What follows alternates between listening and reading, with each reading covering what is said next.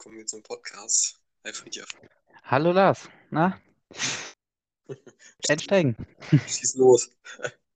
Ja, heute habe ich mir mal überlegt, wir haben ja bisher immer sehr viel über ähm, spezifische Datenbanken, Abfragen und sowas gesprochen. Und heute wollte ich mal so ein bisschen ähm, genau eher, auf, eher den Fokus auf die Datenakquirierung legen. Und ich wollte da so ein bisschen auf mich so als äh, ein Beispiel ähm, eingehen, wie man Daten jetzt in meinem Beispiel jetzt so akquiriert und wo man überhaupt irgendwie erstmal Daten finden kann, weil als äh, ja, Normalo oder so hat man ja nicht so wirklich ja, direkt so, ein, so eine Connection irgendwie zu Hm. irgendwelchen Datenquellen. Ja, außer man zieht es sich aus dem Internet, ne? Hm. genau, zum Beispiel könnte man sich, äh, wenn man eine eigene Website hat oder so, ist ja auch sehr interessant, welche Metriken man sich daraus ziehen kann. Und Also ich meine jetzt, also, ähm, es, es gibt ja auch äh, Online-Portale, wo man sich dann Daten äh, runterziehen kann, auch kostenlos, um damit halt irgendwie was ah, anzufangen. okay, das wusste ich noch gar Und, nicht. und man kann ja auch ähm, Webseiten crawlen und dann Mhm, äh, die Daten so aggregieren, ne? Aber äh, ja, wenn, wenn wenn man jetzt ähm, wirklich mit äh, Sensoren das Ganze machen möchte. Und mhm, ich denke, darauf willst du hinaus, weil das ist ja auch so, so dein Gebiet, da kennst du dich ja auch mhm, extrem gut aus, wenn es äh, in, in Richtung ja, Wetterdaten auch vor allen Dingen geht. Ne? Ähm, ja, das ist genau. natürlich sehr, sehr spannend. Ne? Das kannst du ja mal Ja. erzählen. Ja, genau. Und äh, zwar einmal ein Teil ist natürlich, äh, also mache ich, was heißt natürlich, aber mache ich sehr äh, ja, viel mit Web. Und andererseits, äh, anderen, andererseits ist es auch so, dass ich viel auch eigene Computer, Rechner und sowas überwache und daraus dann auch ja so ein, ja, ein Dashboard mir bauen kann. Und da gibt es ja auch verschiedene Tools, wo man sich dann connecten kann, so eine Datenbank und Dashboarding machen kann. So, da bist du ja auch sehr, sehr drin, Lars, ne? Hm. Ähm, genau, und äh, wie macht man das eigentlich? Man geht ja eigentlich immer in diesem Dreischritt vor, also erstmal Daten akquirieren, dann diese Daten auch dann sinnvoll irgendwie ablegen, speichern und dann auch letztendlich, was ja eigentlich äh, ja das ist, was man daraus sich ja eigentlich äh, erhofft, dann äh, ja irgendwelche Fahrziele oder halt irgendwelche ja, neuen Schlüsse irgendwie für sich herauszuarbeiten, also zu Insights, analysieren. wie man so Genau. schön sagt. Genau. Und ähm, am Anfang stehen natürlich die RAW-Daten und da ist es auch sehr, äh, ja, sehr schön, wenn man immer alle Daten auf einmal und sich gar nicht am Anfang so Gedanken macht, hm, was könnte ich denn nachher gebrauchen, sondern eigentlich erstmal so viele Daten wie möglich zu haben, möglichst ein vollständiges Bild ja, zu haben und nicht, dass man irgendwie am, im Nachhinein denkt bei der Analyse irgendwie, also bei deinem Teil eher, ähm, das wäre noch schön, wenn wir diese Daten hätten und zwar über das letzte Jahr und das haben wir irgendwie ein bisschen verschlafen. Da hätten wir irgendwie nur noch einen Knopf setzen können und dann hätten wir diese Daten auch gehabt. Ja, Und um, um, ähm, um nochmal so ein, so ein schönes Buzzword zu droppen, äh, was, was man momentan immer, also häufig auch verwendet, äh, wenn es um Kundendaten geht, mhm, ähm, ne, alles zu akquirieren, also alles, alle möglichen Daten zu akquirieren, um ein 360-Grad-View äh, des Kunden, mhm, äh, ja, 360 ähm, Degrees View, mhm, äh, Degree View ähm, vom Ne, vom Customer, Cus- Customer View. ja, Ähm, und das ist momentan wirklich so ein, so ein großes Thema. mhm, Stichwort äh, CDP, also Customer Data Platform.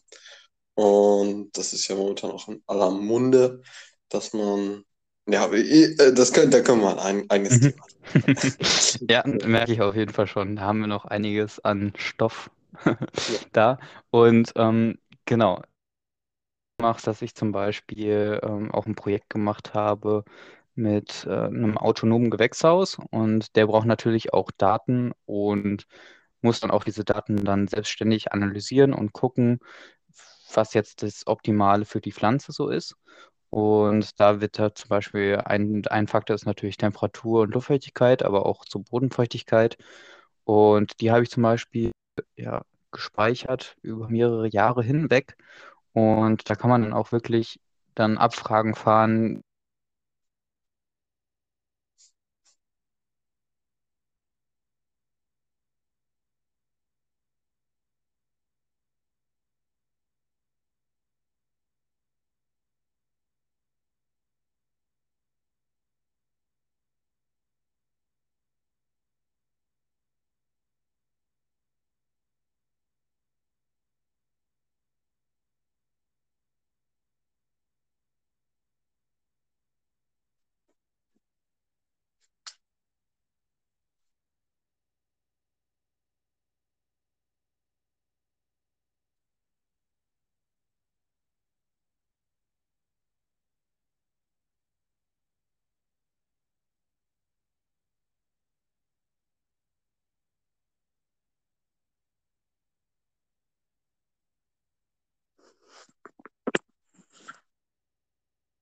Aber jetzt geht's direkt weiter.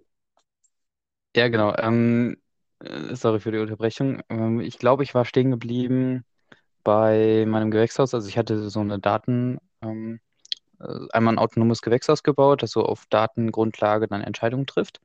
Und genau, da war ich, glaube ich, stehen geblieben. Also du hast, Und äh, um das nochmal auszuführen, du hast wirklich ein hm, äh, Gewächshaus gebaut, wo du dann äh, Tomaten etc. angepflanzt hast, mhm. was richtig, richtig gut aussieht und ähm, ein sehr, sehr auf, erfolgreiches Projekt auch ähm, ähm, sonst auch war, ne? Ähm, Ja, genau. Also dadurch habe ich vor allen Dingen einige Kontakte auch bekommen zu genau ähm, anderen Bereichen.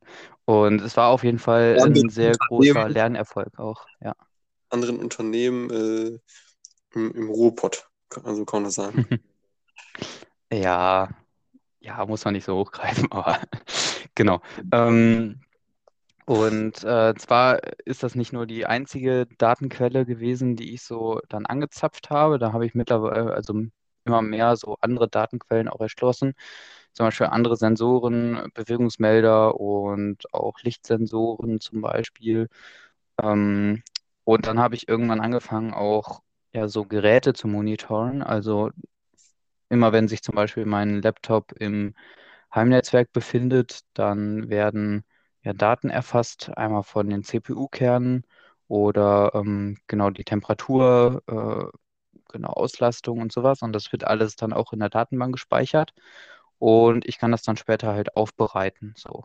Und das glaube ich, für den Einstieg äh, ja sehr interessant, wenn man halt auch mit eigenen Daten dann spielen kann. Und genau, dann halt auch mal so Dashboards baut, die in Echtzeit dann die Daten dann anzeigen von, muss ja nicht der eigene Laptop sein, aber zum Beispiel auch ja, sein Handy oder ähm, andere Server zum Beispiel.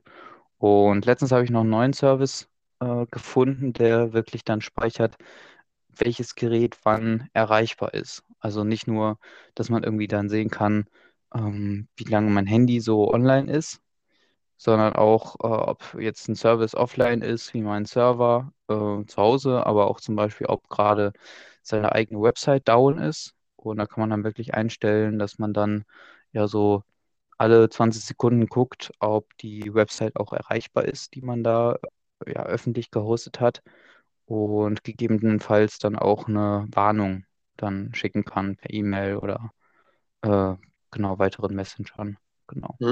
Und ja, das ist auf jeden Fall sehr interessant, wenn man so Monitoring im äh, Server-Netzwerk-Bereich dann betreibt.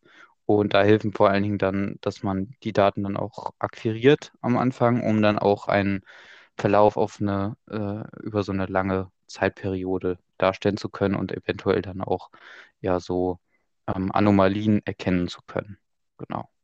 Mhm. Und vielleicht kann man da dann durch auch irgendwie noch was optimieren in der Infrastruktur.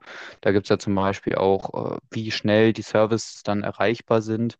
Und daraus kann man dann wieder schlussfolgern, dass man vielleicht diesen Service, weil der aktuell sehr langsam geworden ist und gleichzeitig irgendwie auch sehr an Speicherlimit gekommen ist, ähm, dass man den zum Beispiel dann wieder frei macht, also optimiert, um dann wieder eine beste Performance zu erlangen. Genau.